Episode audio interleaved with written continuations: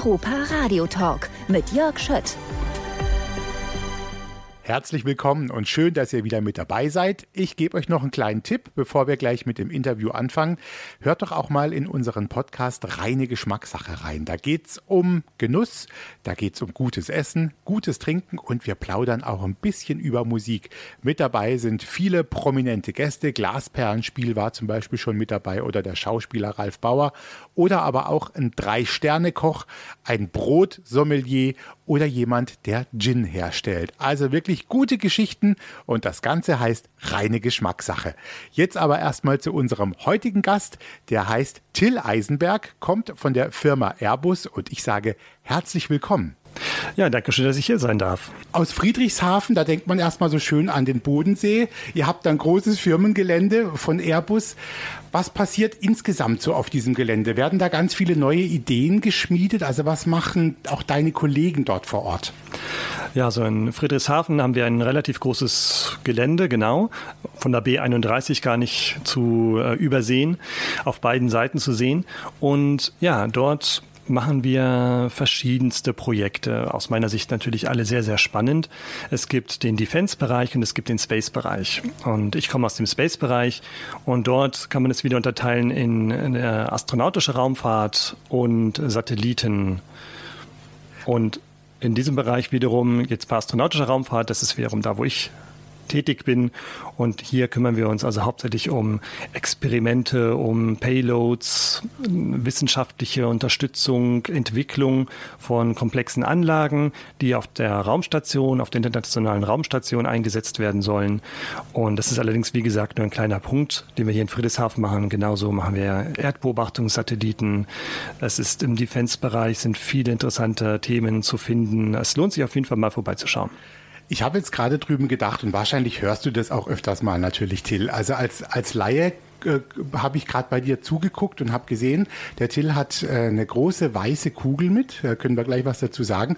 Und das Ganze wirkt für mich, und ganz positiv gesagt, wie in einem äh, tollen Film eigentlich, was du mitgebracht hast. Also Science Fiction sagt man immer, wo neue Ideen gesponnen werden, Möglichkeiten technisch was umzusetzen, auch in so einem Raumschiff dann nachher. Und du hast eben, ich habe es gerade gesagt, eine weiße Kugel mitgebracht, die heißt Simon, schreibt sich mit C vorne. Und ähm, was kann denn diese Kugel so, so prinzipiell? Die hat einen Bildschirm vorne, ich erkläre es mal so, äh, mit sogar einem lächelnden Gesicht drauf, ne? Genau, ja. Also das Gesicht ist natürlich ein ganz wichtiges, ich sage mal, Werkzeug, um Emotionen darzustellen oder auch Kommunikation angenehm darzustellen. Simon hat auch einen Lautsprecher, Mikrofone, ähm, viele Kameras, um die Umgebung wahrzunehmen, um auch die Crew zu erkennen. Also wenn die Crew das möchte, kann also die Crew auch erkannt werden, dass sie also damit Namen angesprochen wird. Und ansonsten sind die Kameras nötig, um die Umgebung wahrzunehmen, um zum Beispiel eine Kollision zu verhindern. Denn was Simon auch besonders macht auf der Raumstation ist, dass Simon sich frei bewegen kann. Das ist eigentlich etwas, was nur der Crew zugesprochen wird. Alles andere muss normalerweise immer angebunden werden. Aber Simon und also tatsächlich auch noch andere Roboter, die es mittlerweile auf der ISS gibt, äh, ein, ein, ein paar wenige dürfen sich da frei bewegen. Das heißt also, Till, Simon diese Kugel ähm, von den Ausmaßen, sag du mal, wie, wie hat sie so für einen Durchmesser? Ja, ungefähr etwas größer als ein Basketball. Ja, die ist nicht so genau. Der kann sich frei bewegen, der schwebt also dann da auch mit den, mit den Astronauten. Was machen die? Ist dieser Simon, diese, diese Kugel, ist es wie ein bisschen ein Freund? Hat der sehr wichtige Aufgaben auch für die, für die Crew? Was würdest du sagen, ist seine Aufgabe? Also im Moment ist es ein Technologiedemonstrator, aber es sind die Ideen verfolgt worden, die hoffentlich auch bald komplett umgesetzt werden können. Es ist die Idee, dass er sozial interagieren kann. Das heißt, er soll herausfinden, ist die Person, mit der ich gerade spreche, vielleicht gerade gestresst? Ähm, ist vielleicht das die nächste Tätigkeit, die auf dem Zeitplan steht, vielleicht gar nicht die beste? Sollte man die vielleicht nochmal anpassen, um so ein, äh, positiv auf den Missionserfolg auch einwirken zu können? Auf der anderen Seite ein, im Grunde so eine Art, äh, ja, eine all, allwissende Bibliothek über die Missionsziele, über die Anlagen, die benutzt werden müssen, dass wenn die Crew mal eine Frage hat, dass er das sofort beantworten kann und die Crew nicht erst, ja, irgendwelche Daten oder Dokumente finden, öffnen, durchlesen muss, sondern direkt beantworten kann. Das würde also ähm, Stress und Zeit auf jeden Fall sparen und auf der anderen Seite einfach bei Prozeduren helfen. Also vieles wird prozedural äh, abgelegt und sichergestellt, dass nichts vergessen wird, mit einer Checkliste im Grunde. Und ähm, auch da ist Simon jetzt schon eine, eine Hilfe. Denn ein paar Prozeduren kann er schon und da kann die Crew also diese Prozedur aufrufen. Das man kann sich dann dort positionieren, wo es für die Crew angenehm ist und dann per Lautsprecher und auf dem Bildschirm Anweisungen in Ton und Bild geben, was als nächstes zu tun ist und hört dann also auch, ob die Crew schon fertig ist oder etwas schon den nächsten Schritt machen möchte oder vielleicht eine ganz andere Prozedur aufruft. Das sind Sachen, in die wir jetzt hineinschauen und äh, hoffen, noch viel mehr zu lernen und dann eben Simon immer weiter ja, weiterentwickeln können. Sag mal, ähm, Till, wie war das eigentlich damals, als diese ersten Ideen so aufkamen? Man könnte sowas mal machen. Reden wir da von einer Zeitspanne von, man hat vielleicht 1995 schon mal an sowas gedacht?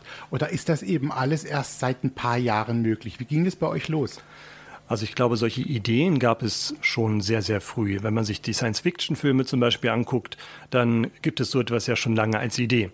Allerdings muss es dann ja auch den richtigen Zeitpunkt geben, an dem die Technologien und auch unsere Prozesse dieses Ganze zulassen, umzusetzen. Und da hatten wir 2014 eben den, den Grundstein gelegt mit einer Studie bei Airbus, die von meinem damaligen Chef initiiert worden ist, die ich dann übernehmen durfte.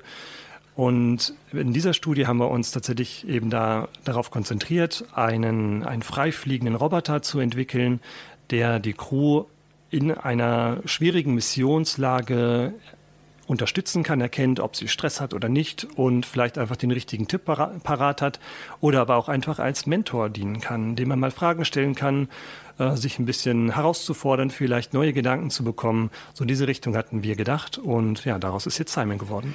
Sind denn das bei euch dann auch in Friedrichshafen oder auch sonst ganz viele unterschiedliche, bei den Handwerkern würde man sagen Gewerke, also ganz viele unterschiedliche Menschen, die fähig, unterschiedliche Fähigkeiten haben, da was zu entwerfen. Wird bei euch ähnlich so sein? Ne? Da sind ganz viele Menschen daran beteiligt, damit letztendlich Simon entstehen kann. Ganz genau. Also wir haben viele Ingenieure, das ist sicherlich so der, der Schwerpunkt bei der Entwicklung. Die Ingenieure aus verschiedenen Fachrichtungen, also Maschinenbau, Elektrotechnik. Äh, es gibt also diverse Sparten, die wir da auf jeden Fall abdecken oder auch bereitstellen müssen, sonst wäre so ein Projekt gar nicht möglich umzusetzen. Also Thermal, mir fallen gar nicht alle ein. Es ist einfach, also es ist wirklich eine lange Liste an Expertisen, die man da benötigt und natürlich genauso Techniker, die eben das Ganze dann auch umsetzen können in der Fertigung, Integration sauber durchführen können und äh, die Tests auch mit durchführen. Was war denn eigentlich an Simon, wenn du dich auch zurückerinnerst, Till? Gab es auch sehr knifflige Phasen, wo du gesagt hast, ah, da bin ich mal gespannt, ob wir da jetzt wirklich auch eine Lösung finden? Oder war dir immer klar, hat man da so ein Grundvertrauen, dass schon alles irgendwie funktioniert? Ähm, ja, wir waren zum Erfolg verdammt, haben wir immer mal wieder so gehört, weil der, die erste Mission, die stand schon fest. Es war auf jeden Fall klar, dass wir mit Alexander Gerst zur Horizon-Mission äh, 2018 bereit sein müssen. Äh, ja, es gab viele viele Momente, wo wir zittern mussten, ob das überhaupt alles klappt, denn der Zeitplan war sehr, sehr komprimiert. Wir haben das also die Hardware in weniger als 20 Monaten umgesetzt, von der Idee bis zur Auslieferung die Software circa 26 Monate Zeit gehabt. Das war schon unglaublich schnell und halt diesem Zeitplan geschuldet, dass wir, dass wir eben fertig sein mussten. Wir haben uns dann ähm, Methoden bedient, die uns dann helfen, also Concurrent Engineering, also alle, alle Disziplinen in einen Raum gebracht und schnell Lösungen zu finden. Wir haben frühzeitig schon Prototypen gebaut, um zu lernen, äh, noch bevor das Design wirklich feststand. Ähm, wir haben Scrum, also agile Softwareentwicklung angewandt, auch die agile Entwicklung im Hardwarebereich genutzt. Nur so waren wir in der Lage, das so schnell zu machen. Und es gab immer wieder Punkte, wo wir dachten, oh, jetzt wird spannend, wenn wir jetzt, wenn es jetzt nicht klappt, dann ist der Zeitplan dahin und wir müssen abmelden. Aber wir hatten immer natürlich auch Glück, aber wirklich ein gutes Team, was dann alles gedacht hat. Was magst du denn an diesem Simon äh, ganz besonders? Gibt es eine Funktion, eine Sache, die er kann, von der du sagst, das findest du selber, ich sage jetzt mal sympathisch, toll oder auch vielleicht sogar technisch ein bisschen außergewöhnlich? Ich fand es und finde es bisher immer noch sehr faszinierend, dass die Datenstrecke von der ISS ähm, bis zur Erde, bis zu den Cloud-Services, die wir dann angeschlossen haben und wieder hoch, in doch zwei bis drei Sekunden tatsächlich von einer Frage bis zur äh, gegebenen Antwort überbrückt werden kann. Also zwei bis drei Sekunden, bis die Antwort kommt, das finde ich nach wie vor faszinierend, denn die ISS mit 27.000 Kilometern pro Stunde an Geschwindigkeit und 400 Kilometer Höhe über der Erde, wenn man sich das vorstellt, mit welcher Geschwindigkeit also da die ISS um die Erde saust und dann noch Satelliten nötig sind, die im geostationären Orbit, also bei 36.000 Kilometern, dann angefunkt werden im Grunde und dann über Laserterminals die Daten dann auf Bodenstationen liefern, die Bodenstation das wiederum zu unserer spezifischen Bodenstation bringt, dann in die Cloud und dann dort prozessiert und das alles wieder zurück. Das finde ich nach wie vor faszinierend, dass das klappt, auch wenn es natürlich nicht dann für uns das Ziel ist, das immer so zu betreiben. Denn unser Ziel ist ja zum Mond, zum Mars zu gehen. Dann wären natürlich diese Turnaround-Zeiten viel zu hoch. Und ich denke mal, ihr spinnt schon wieder viele weitere Ideen, oder wie es weitergehen könnte. Bei euch gibt es auch keinen Stillstand. Nein, ganz und gar nicht. Ich komme jetzt auch gerade erst von einer, einer Mission mit Matthias Maurer, der den Simon auch gerade ausgepackt hat, mal wieder vor zwei Wochen. Und in ein paar Wochen wird äh, Matthias Maurer dann auch eine weitere Mission mit Simon haben. Da sind wir natürlich schon sehr gespannt drauf. Und dann auch, wie es weitergeht. Also es, äh, genau, Stillstand kennen wir nicht. Alles Gute und besuch uns gerne mal wieder, auch äh, mit einem Simon dann. Alles Gute, Till Eisenberg. Sehr gerne, Dankeschön. Der Europa Radio Podcast mit Tanja Schiffers und Jörg Schött.